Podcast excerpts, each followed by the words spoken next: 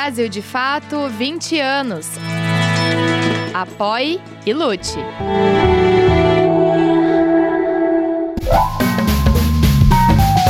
Brasil de Fato Entrevista. Olá a todas e a todos, está começando agora mais um Brasil de Fato Entrevista e hoje a nossa conversa é com o ministro das Relações Institucionais, Alexandre Padilha. Tudo bom, ministro? Como vai? Olá, Zé, é um prazer poder falar com o Brasil de Fato, poder conversar com vocês aqui, estamos à disposição. Alexandre Padilha se formou em medicina pela Unicamp. Filiado ao PT desde a fundação do partido, é deputado federal eleito por São Paulo e licenciado para o cargo de ministro das Relações Institucionais do governo Lula.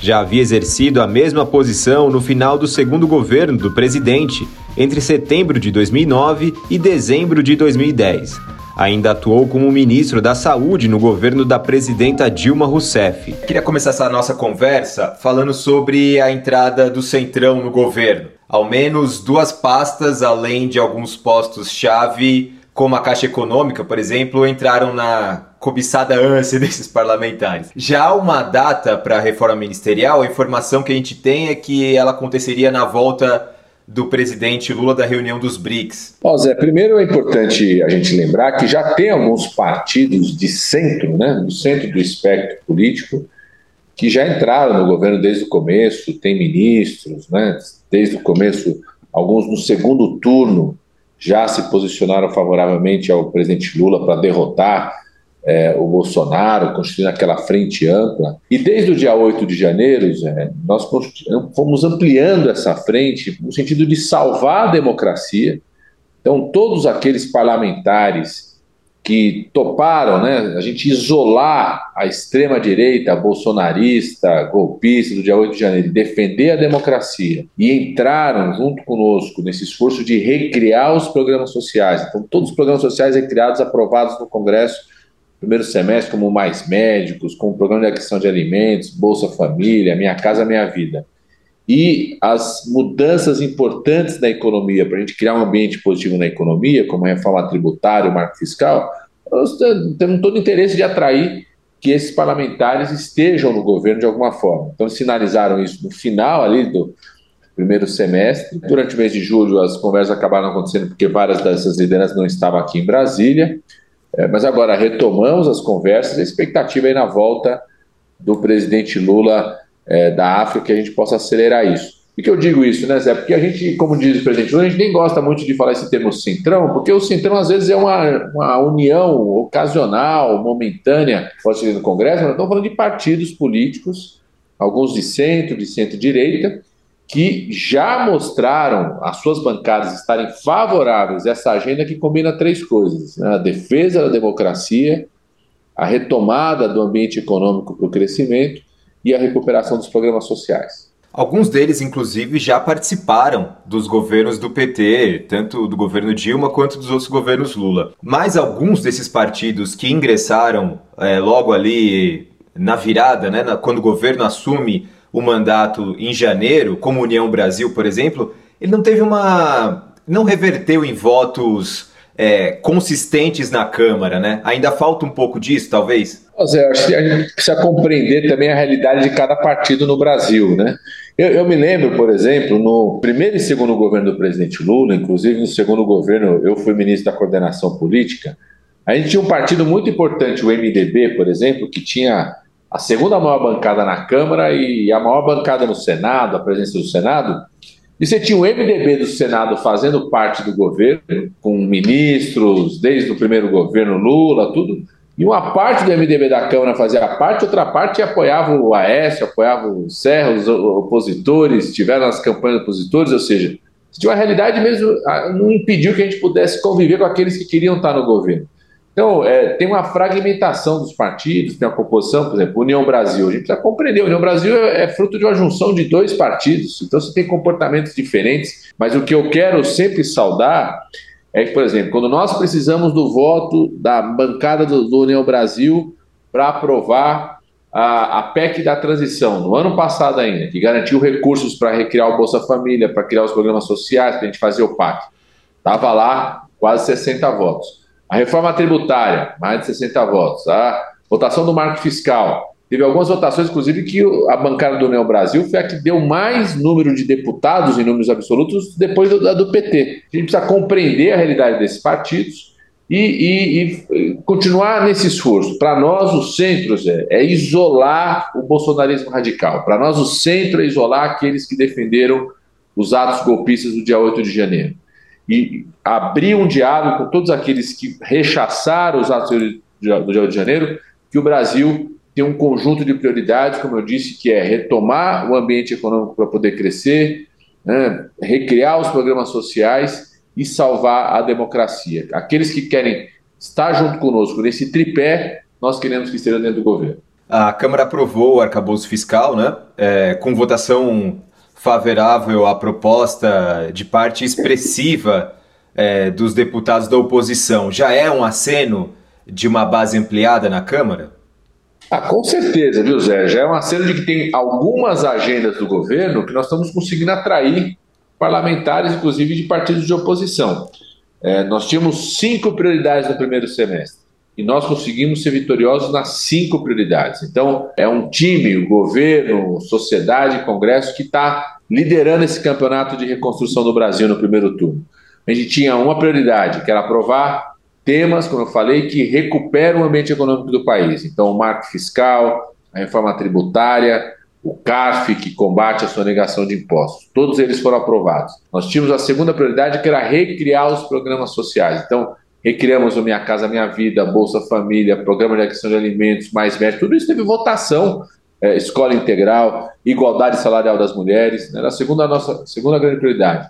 A terceira era mexer no orçamento que foi herdado do governo Bolsonaro para garantir já no primeiro semestre o pagamento do reajuste dos servidores federais, estão há seis anos sem reajustes, mais recursos para a ciência e tecnologia, reajustar as bolsas da CAPES, do CNPq, estão há cinco anos sem reajustes.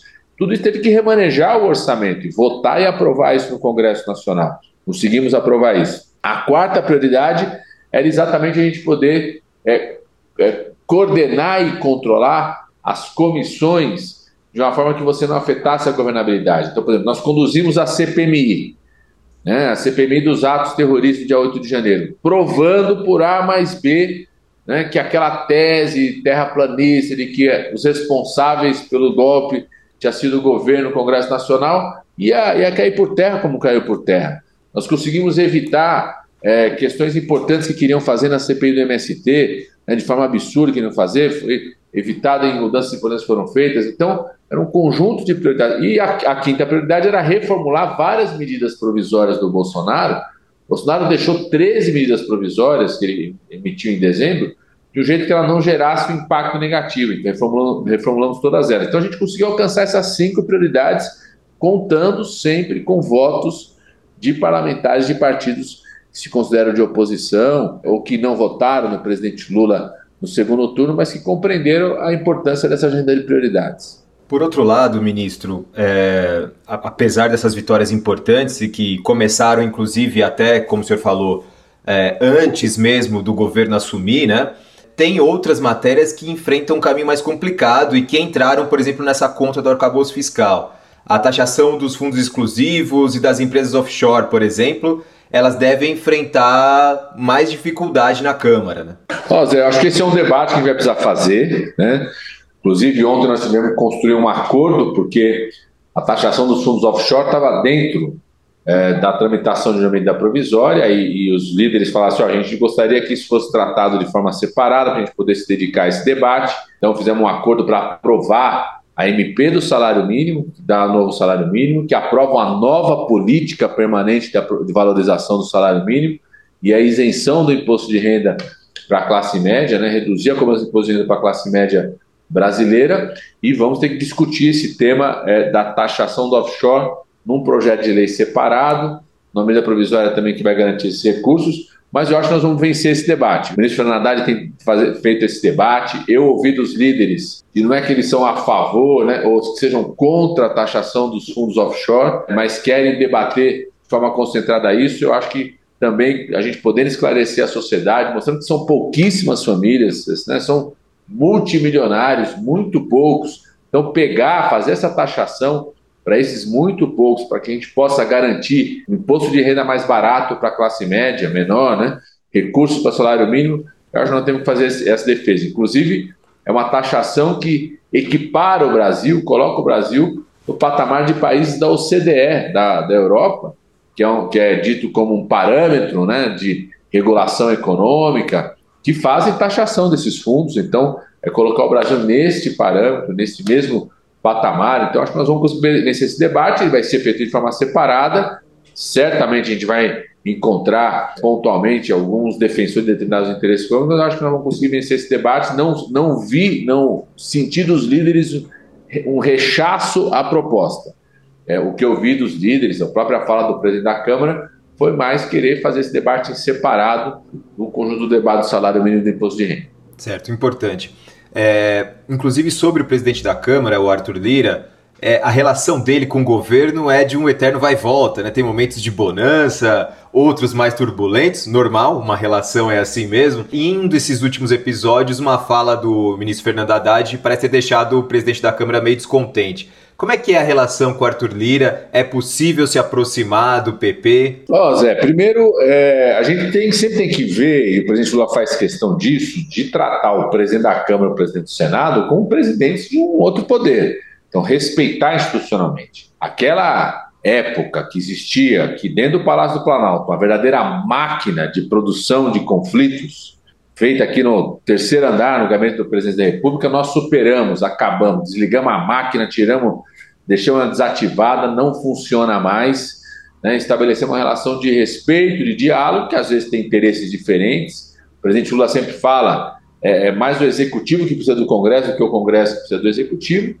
Né? E qualquer tentativa de conflito do lado de lá vai receber do lado de cá o tempo todo respeito, diálogo, né? É, não, não, nós não vamos entrar em qualquer conflito como fazia o ex-presidente. Acho que esse episódio da fala do ministro Fernando está superado, é, tanto que nós conseguimos votar uma coisa muito importante, liderado pelo ministro Fernando que é o debate do marco fiscal. É uma regra para o país, ela garante uma regra clara ao longo dos próximos anos, né, para os próximos anos, nítida para os próximos anos, uma regra é, que pode atrair investimentos para o país, que sinaliza que o Brasil vai investir em saúde, habitação, educação, é, infraestrutura da qualidade do serviço, sem tecnologia, mas mantendo responsabilidade fiscal, garantindo recursos para as próximas gerações. O ex-presidente Bolsonaro foi intimado a depor no caso das joias, assim como a ex-primeira-dama, o ajudante de ordens, né, então ajudante de ordens Mauro Cid e o seu pai, além dos advogados do Bolsonaro. O senhor acredita que o cerco tem se fechado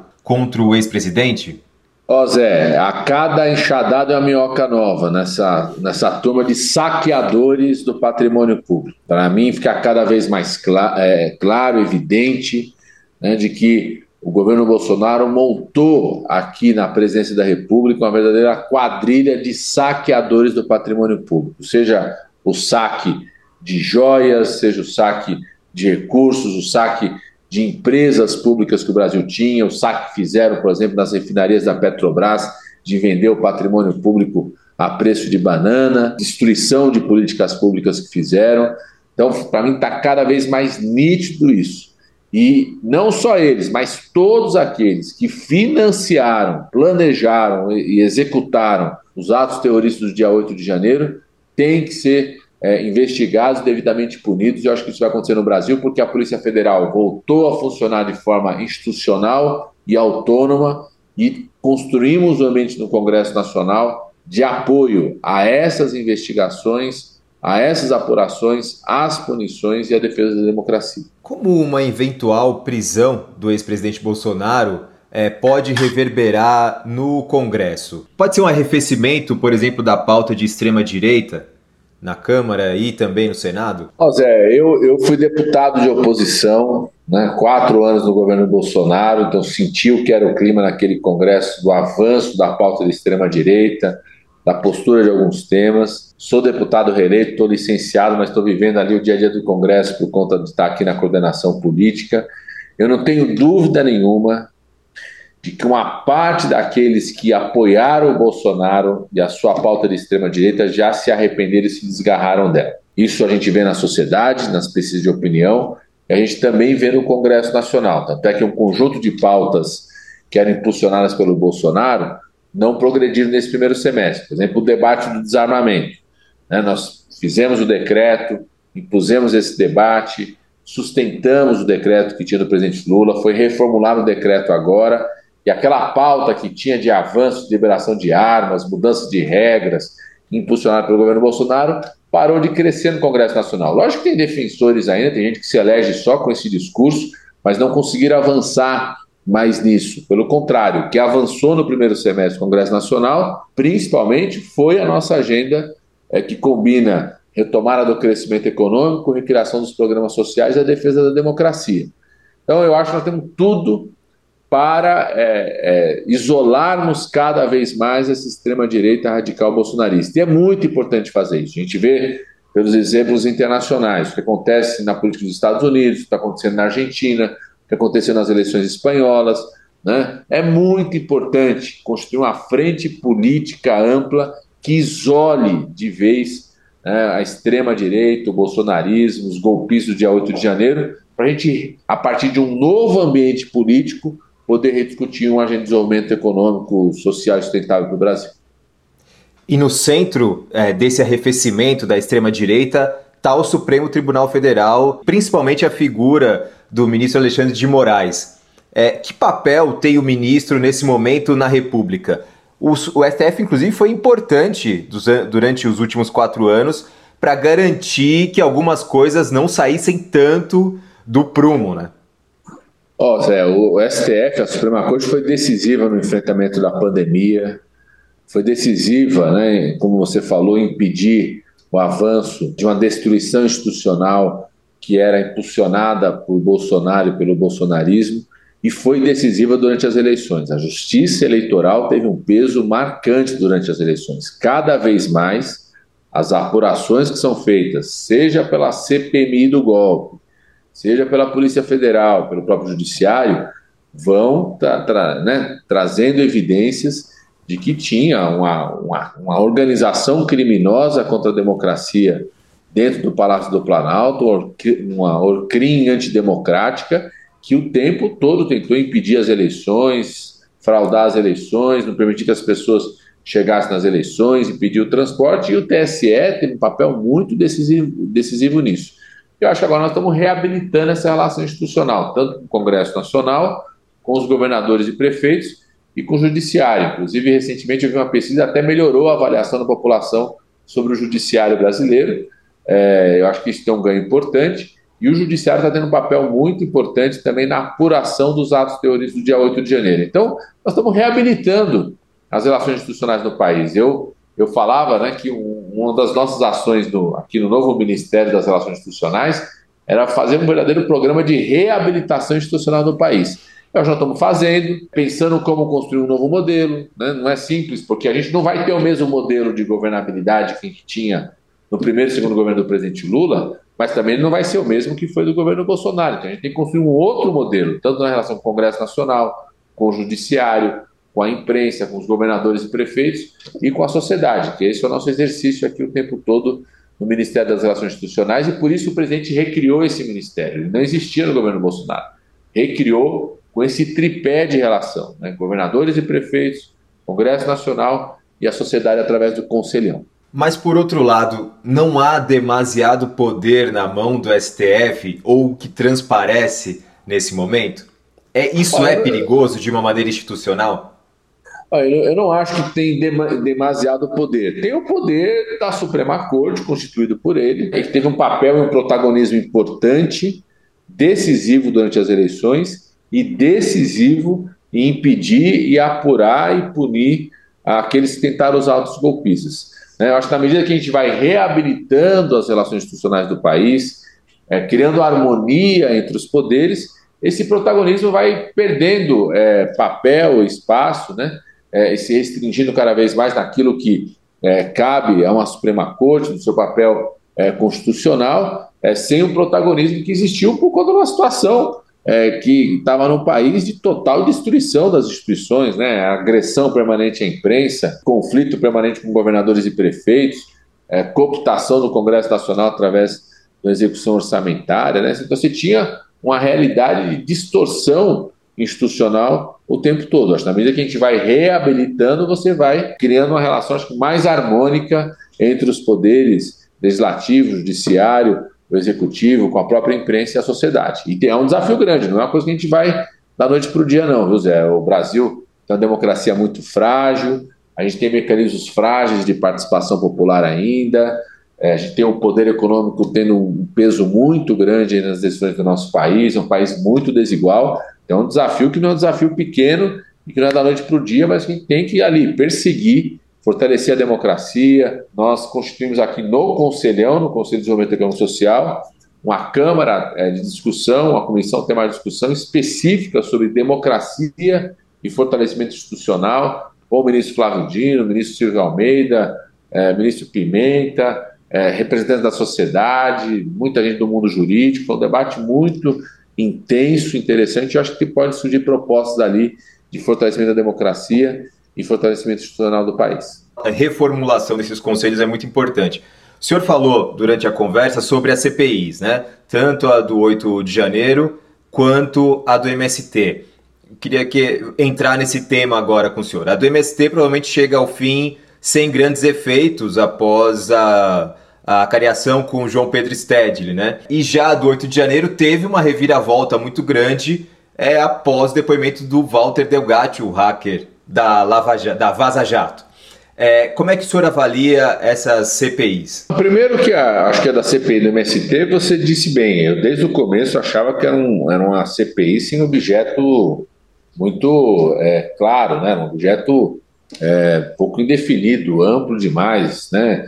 E de fato as tentativas todas que iam, que iriam fazer em relação à, CPMI, de tentar criminalizar um movimento como o Movimento Sem Terra, eu acho que vão caindo por água abaixo. Né? Eu acho que a participação do João Pedro Stellic foi muito esclarecedora para vários dos parlamentares que estavam ali para a própria sociedade. Né? Então, eu acho que a tentativa que existiu por parte é, de uma certa bancada de criar ali né, um grande constrangimento e criminalização de um movimento importante que tem no nosso país, da luta pela reforma agrária, debate da alimentação saudável, da agricultura familiar, e eu acho que realmente é ruim por terra. A CPMI dos atos terroristas, desde o começo dizia, ia ser a pá de cal naquela teoria, na teoria terraplanista, eu acho que ela traz evidências ainda maiores, foi muito forte o depoimento do chamado hacker aí do Delgatti, ele trouxe né, informações muito graves de envolvimento direto do Bolsonaro, envolvimento de uma deputada financiando, contratando alguém para fraudar as eleições. Isso é gravíssimo, né? imagina, uma deputada, o seu chefe de gabinete, estrutura do gabinete contratando uma pessoa para fraudar é, as eleições, né? É, tumultuar o processo eleitoral, isso é gravíssimo, isso é gravíssimo, né? O fato de ter ido ao Ministério da Defesa, o próprio Ministério da Defesa do Bolsonaro reconhecendo a, a passagem dele por lá, então a gente tem informações gravíssimas, gravíssimas, além dos outros depoimentos, que mais uma vez trazem à tona aqueles que planejaram e executaram a teoria que tentou inviabilizar a democracia no nosso país. O senhor temeu no 8 de janeiro que aquele golpe fosse de fato constituído? Eu vou, te falar uma coisa, Zé. Eu estava aqui, né, no, no, na linha de frente, estava ali no, no, gabinete do Ministério da Justiça, junto com o ministro Flávio Dino. Então a gente fez toda a operação, discutia a intervenção do governo do Estado, né, do GDF aqui em Brasília. Eu estava muito confiante, primeiro, da experiência e da credibilidade internacional do presidente Lula. Muito confiante mesmo. Segundo, é quando a gente toma a decisão de fazer intervenção na segurança pública do GDF e a gente começa a tomar o controle, recuperar né, o prédio do Congresso Nacional, o Palácio do Planalto, o Judiciário e prender aqueles é, que estavam praticando os atos terroristas, e eu tive ainda mais confiança. A minha grande preocupação era a gente não ter nenhuma vítima fatal. Todo aquele exercício, tanto da desobstrução, quanto também do quartel é, aqui do QG do Exército, foi ocupado. Como a gente fazer essa desobstrução, prender os responsáveis de uma forma que não tivesse nenhuma vítima fatal. Essa é a minha grande preocupação. Eu acho que se tivesse alguma vítima fatal, além de ser muito grave, para aquela pessoa, né, além de machucar alguém, afetar uma família, afetar pessoas, é, poderia surgir aí verdadeiros mártires que poderia ter uma consequência diferente do dia 8 de janeiro. Então, A nossa grande preocupação era essa, né? Salvar a democracia, punir os responsáveis e fazer tudo isso sem vítimas fatais. A invasão do Capitólio nos Estados Unidos, por exemplo, teve seis óbitos. O senhor falou sobre é, os militares, enfim, que tá, o pessoal que estava ali na frente do QG, né, do, do Exército, abrigado na frente do QG do Exército. É, a relação com os militares ela segue estremecida, né? A recente prisão da cúpula da PM do Distrito Federal por conta de omissões no 8 de janeiro, é, o encurralamento do Mauro Cid e outros envolvidos com a tentativa do golpe também colocou as forças na defensiva.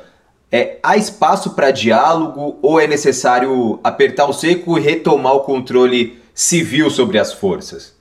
Oh, Zé, primeiro, é, foi muito importante o posicionamento das Forças Armadas quando vieram as evidências né, de irregularidades, de crimes praticados pelo CID, aquela coisa da venda das joias, tudo, quando se posicionaram firme, firmemente no sentido, ó, tem que punir qualquer responsável, não vamos pactuar com quem cometeu crimes. Isso foi importante, foi um posicionamento importante e acredito que é fundamental que continue as apurações, essa postura tanto das Forças Armadas quanto da Polícia Federal, da Suprema Corte, do Judiciário. Nós não vamos titubear em investigar, apurar, punir quem for os responsáveis pelos golpes. Tem que ser pedagógico para o Brasil como um todo, para a sociedade, para as instituições envolvidas nisso, para a política. Nós não podemos titubear em fazer a investigação, apurar e punir de quem tivermos provas de que participou do golpe do dia 8 de janeiro. Agora, você tem não só as Forças Armadas, é um conjunto das instituições, a imprensa em geral, né? É, até, até na medicina, eu sou médico, né? É, instituições da, da área médica, instituições do executivo, civis e militares, Congresso Nacional, Judiciário, infelizmente, todas as instituições no Brasil foram contaminadas pelos quatro anos de ódio semeado contra a democracia pelo governo anterior. Infelizmente, você tem em todas as instituições indivíduos, às vezes dirigentes, que foram contaminados por isso. Nós estamos fazendo esse processo de reabilitação. É fundamental nesse processo de reabilitação, primeiro, não generalizar a postura individual, mesmo de dirigentes, como se fosse uma coisa da instituição como um todo, e punir de forma veemente todos aqueles que tiver comprovação de terem participado, executado, planejado ou financiado os atos terroristas do dia 8 de janeiro. Acho que a melhor coisa que vai acontecer para as Forças Armadas brasileiras é ela ter uma postura firme né, de contribuir com a apuração, com a investigação e com a punição daqueles é, militares individualmente que eventualmente participaram dos atos terroristas do dia 8 de janeiro. Ministro, muito obrigado por essa conversa, viu? Eu, eu que agradeço, Zé. Para mim foi uma honra estar com vocês aqui do Brasil de Fato. Vamos fazer uma parte 2, porque tem muita pergunta que ficou de fora, infelizmente. Vamos, vamos sim, vamos sim. E a você que nos acompanhou até aqui, muito obrigado. Na próxima semana voltamos com mais uma entrevista. Tchau, tchau. Você pode conferir mais conversas como essa no YouTube, Spotify, Deezer e outras plataformas do Brasil de Fato. Direção e entrevista José Eduardo Bernardes. Coordenação de rádio Camila Salmásio. Coordenação de audiovisual Monize Ravena. Coordenação de redes sociais Cris Rodrigues. Direção executiva Nina Fidelis.